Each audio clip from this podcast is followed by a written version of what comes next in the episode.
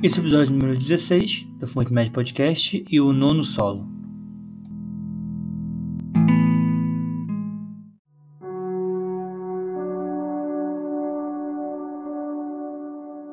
Bom, esse episódio eu falo sobre uma reflexão minha sobre um texto, fazendo uma mescla entre o texto de Nietzsche sobre a morte de Deus e um texto, uma frasezinha que eu expliquei minha sobre a morte da mágica, fazendo um paralelo entre dois. É, e depois no final eu respondi perguntas. Não sei, talvez eu mantenha o quadro de responder perguntas no final. Só que precisa, precisa que você mande perguntas, então mande perguntas no meu Instagram. Eu vou fazer minha enquete toda semana pedindo perguntas pro podcast. É, desculpa por não ter tido episódio semana passada. Também acho que sexta-feira não vai ter de notícia. Eu tô passando uma fase um pouco complicada. E muito obrigado aí. Escute o episódio, espero que vocês gostem. E aproveita aí. A mágica está morta, ela continuará morta e eu a matei. Essa frase inicial se baseia em uma frase de Nietzsche, onde Nietzsche anuncia a morte de Deus. Onde ele diz: Deus está morto, ele continuará morto e nós o matamos. Eu vou falar rapidamente sobre esse texto de Nietzsche, depois eu vou falar um pouco sobre o que ela significa para mim quando eu pensei nessa frase. Nietzsche, que é um filósofo bem da tristeza, ele tem, uma, ele tem essa frase que. Ele tem esse texto sobre a morte de Deus, que não é só essa frase, é um texto mais longo, onde tem um homem louco que busca Deus e diz que procura Deus e alguém anuncia que na verdade Deus está morto e nós os matamos. Uma das interpretações dessa frase, desse texto, não estou falando que é mais certo, mas uma delas, é de que Nietzsche não estaria fazendo uma crítica à religião ou a Deus em si. Seria uma crítica à ciência. Foi com base nessa interpretação, que de novo, estou falando que é mais certo, mas é uma das aceitas, que eu pensei na, na frase sobre a mágica. Essa frase, essa crítica de Nietzsche à ciência se baseia em o homem tentar usar a ciência para refutar Deus. Quando a princípio a ciência na verdade seria usada para você dar mais certeza da essência de Deus. E com a busca do conhecimento do homem na ciência para tentar refutar Deus, ele chegou a um ponto onde tirou a paz de espírito que Deus tra traria no coração das pessoas. Porque se há dúvida se ele existe ou não, é, morreu o sentimento de calma que ele traz para as pessoas. Agora, fazendo, fazendo um paralelo, um dia desses eu estava no, no ônibus e minha namorada me mandou um vídeo, sobre um vídeo no Instagram, de um cara fazendo uma máscara com moeda. E eu não sei fazer máscara com moeda, eu sei algumas técnicas, mas técnicas, né? Quem é mágico meio que sabe o que está acontecendo quer ver os movimentos que eu dou com a mão, tá meio que tá um pouco ligado.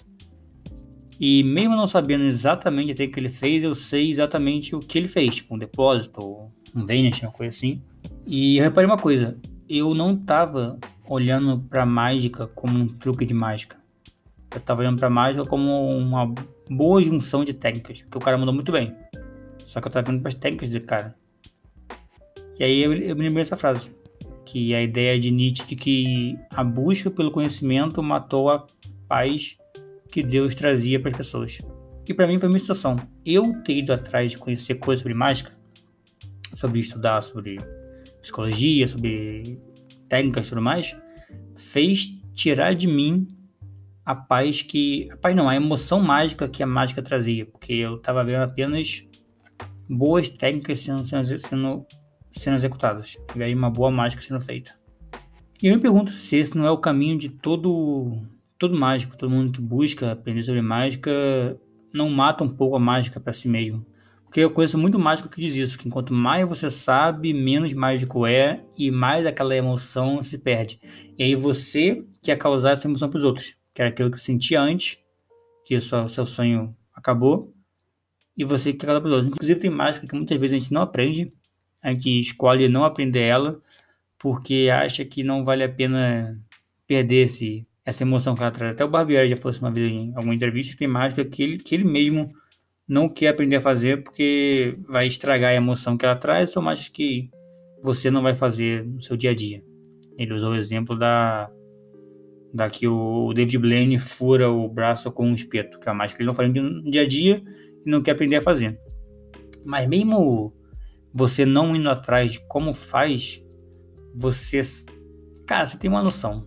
Você sabe mais ou menos o que está acontecendo. Tipo, o meu caso com moeda, a gente tem uma noção. Eu não sei, não sei mais com moeda, eu nunca fiz para alguém mais com moeda. Mas por eu uma época ter dado umas técnicas, ter de alguns vídeos, então para mim eu meio que sei o que tá acontecendo. E aí o mágico deixa de ser aquele que, que ama a emoção mágica em si e começa a ser aquele que ama causar emoção mágica nos outros. Ele ama a mágica não porque para ele é algo que ele fica, nossa, que é impossível. Ele ama porque é uma coisa que fala assim, eu não sei fazer isso e eu quero mostrar para os outros que isso aqui é impossível, apesar dele saber que não é impossível. E aí chegamos ao ponto do sacrifício do artista. Inclusive tem uma frase muito boa sobre sacrifício que é para quem ama qualquer sacrifício é alegria. Que eu acho que se baseia muito a emoção do de quem faz uma arte que se perde com conhecimento. Que para quem ama a mágica, se sacrificar a sua emoção por ela para gerar alegria para os outros é, é algo válido. Porque no começo a mágica é muito sobre sobre ser algo impossível que você faz ser real. O Bernardo Silasek uma vez comentou em um podcast, ou mais cast, inclusive o último entrevistado que teve aqui no podcast foi o, o Iago Magicast, comentou que o, o caminho normal do mágico é o que? Aprender, começar a fazer mágica, aprender vários truques, e aí depois aprender várias técnicas, depois começar a fazer poucos truques, mas com técnicas muito boas. É meio caminho natural do mágico. E tem, tem a ver isso com sacrifício, porque você começa a fazer mágica e você quer aprender várias coisas impossíveis, várias mágicas que para geral ser impossível. Não, agora eu quero me aprofundar mais, então vou aprender mais técnicas. E aí você vai aprendendo técnicas para depois você pega essas técnicas e faz as mágicas que voltarem a ser possíveis, só que você não tem mais aquela emoção de começo, tipo assim, de ver um truque e falar, meu irmão, não tenho ideia de como é que faz isso, quero, quero descobrir. É uma coisa que se perde, você vê o truque e fala, tipo assim, ah, então ele fez sei lá, ele fez um efeito sanduíche, então eu sei que os coringos ele botou entre a carta. Ah, mas pô, em que momento ele faz isso? Aí você quer, quer pegar a técnica do meio, mas não o truque, tipo, isso não tem como ser feito, porque você, com seu tempo de conhecimento, você sabe que é feito e esse que é o sacrifício, você perder a, a emoção real da mágica, perder a emoção de ser algo impossível e ver e querer fazer se algo impossível para os outros, ao mesmo tempo que para você é cada vez mais. Não diria entediante, não sei qual é a palavra, mas é cada vez menos. menos encantador, pode dizer assim. Porque para você, beleza, tá, tá 100% no olho de quem vê. Tá, eu já falava isso aí pra minha namorada há muito tempo atrás. Quando eu comecei a fazer mágica, eu falava: o que eu não gosto da mágica é que eu tô olhando sempre no ângulo exposto. Então, para mim, nunca mágica que eu faço é mágico, né? Porque eu tô vendo o break no meu, meu dedo, eu tô vendo eu pegar duas cartas para fazer uma color change, eu tô vendo diversas coisas. Então, para mim, a mágica se perdeu. O que existe é a mágica de quando a pessoa olha e fala: Caraca, que, que, que bagulho maneiro, que incrível, sei lá o que é. E eu, particularmente, acho que esse é o sacrifício mais nobre que pode ser feito. Você não as pessoas não sabem para você o que é perder a emoção da mágica. Que lógico, você, você tem mais muito tempo, você ainda é uma mágica. Obviamente você é uma mágica. Mas. Posso estar tá, tá falando besteira. Se você já falando besteira, me corrige. Pode mandar lá no direct que eu aceito. É, você é uma mágica, mas não é mais aquilo. Não é mais aquela, aquele amor que você tinha quando você viu a primeira vez, sei lá, o Shinlin fazendo o Fifty of Red. Agora você sabe o que ele faz. Ainda é lindo, é lindo por outros motivos, mas não é porque é impossível do tom de magia, de mágica. Esse sacrifício é o, aquele que ninguém sabe que você fez, aquele que você se sacrificou e quem olha não sabe o, a perda que foi para você para poder fazer ela ter a emoção que você tinha no começo. O que eu acho que, que eu acho que vale a pena, vale a pena para você perder em si mesmo uma emoção que vai fazer com que os outros sintam ela dez vezes mais forte. Como esse episódio foi um pouco mais curto, eu tinha que ter feito um roteiro para ele. Na verdade, há muito tempo já que tá pensando nesse episódio, acabei que eu não fiz roteiro, mas sei que eu tinha que gravar hoje. Então eu deixei meio que fluir as ideias. É, eu fiquei uma semana sem gravar, né? Eu comentei que eu respondi algumas perguntas durante, durante o próximo episódio, então temos perguntas, temos perguntas a ser respondidas. Primeira pergunta, por que, que você começou a, a fazer, a fazer o podcast? Cara, eu comecei porque eu sempre curti podcast, eu queria fazer, inclusive, um amigo meu há muito tempo atrás, mais voltado para humor. Só que o pessoal não animou muito, tá? Eu até criei lá o, todo o podcast, tá? Mas acabou que a gente nunca gravou. Depois eu falei com uma amiga minha, falou, não, bora fazer, bora fazer. A gente fez, a gravação ficou horrorosa, ficou pra trás. Aí eu vi o Magicast, até fazer no, no último episódio. Eu ouvi o podcast Magicast e falei, mano, agora tem que fazer isso aqui. Aí eu fiz. E é isso, cara. Eu gostei de podcast, gosto de mágica, então juntei o útil ao agradável. Outra pergunta. Pra você, qual é a coisa mais legal de fazer podcast e qual que é o maior desafio? Algo assim, mais, mais tenso. Cara, o mais legal para continuar fazendo Mano, eu tô conhecendo muita gente bacana, cara. Gente que eu achava que nunca ia, ia ter contato, agora eu tô. Eu até falo isso geralmente depois da, da gravação com, com pessoas, tipo, falar, pô, era seu fã e tal, agora tá aqui falando comigo, pô, fica até meio. meio de cara às vezes isso aí. E o mais foda, mano, o mais que mais é difícil de fazer é realmente que às vezes dá um uma vontade de, sei lá, não é de não fazer, é tipo, pô, já queria que, que tivesse pronto.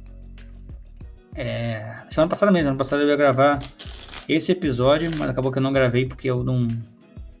Sei, não tava muito na vibe, até também não teve de notícia, semana não sei se vai ter de notícia. Outra pergunta. Você hoje em dia curte mais mágica, gambling ou caso? Cara, se perguntar semana passada, eu diria gambling. Mas essa semana eu vi alguns editables, eu vi o do. Eu revi o do. O do Pandria e vi o. Terminei de ver o do Joshua J, um dos caras que eu acho fenomenal. E me deu aquela, aquela, aquela paixãozinha de novo pela mágica. Porque eu, por causa, por causa da pandemia, eu tava muito em casa, né? Então o gambling parece algo mais mais usável. Você pensa, pô, mágica é um negócio que eu preciso de alguém para fazer um truque e tal o gambling às vezes soa como algo mais usável, porque se eu tô num jogo, eu só faço um gambling e ninguém vê tal, não precisa ser uma coisa para apresentar para pessoas saberem que eu faço gambling. E o caso, cara, caso eu gosto muito, mas eu, eu não consigo me dedicar o tempo suficiente para ser bom nisso. Eu tenho um problema com, com a mágica e com o gambling com caixa, que eu vou sempre variando, falo, pô, agora eu vou ser bravo no caixa, eu faço umas manobrinhas e tal. falo, não, mano, agora eu quero ser bravo no gambling. Eu faço um outro gambling, não, agora eu quero ser bravo na mágica. Então acaba que eu sei um pouco de cada, mas, na, mas nada de muito. Não. Eu sei um pouco de cada, mas. Não, eu sei. Entendeu, né? Um pouco de cada, mas não tudo de tudo. Acho que deu pra, pra entender. E a última foi da minha namorada, perguntando se eu tô solteiro. Pra eu falar no podcast que eu não tô solteiro. Como se fizesse uma diferença. Mas não tô solteiro. Na hora. Como eu sempre digo em quase todos os episódios. Obviamente ela não escuta, né? Se dá pra ver o apoio que eu tenho do pessoal. Bom, então é isso, cara. Eu queria me desculpar por não ter episódio na última semana. É... Não sei se essa semana vai ter de notícia. Tô realmente passando por uma fase meio angustiante de gravar. Não sei o que tá acontecendo.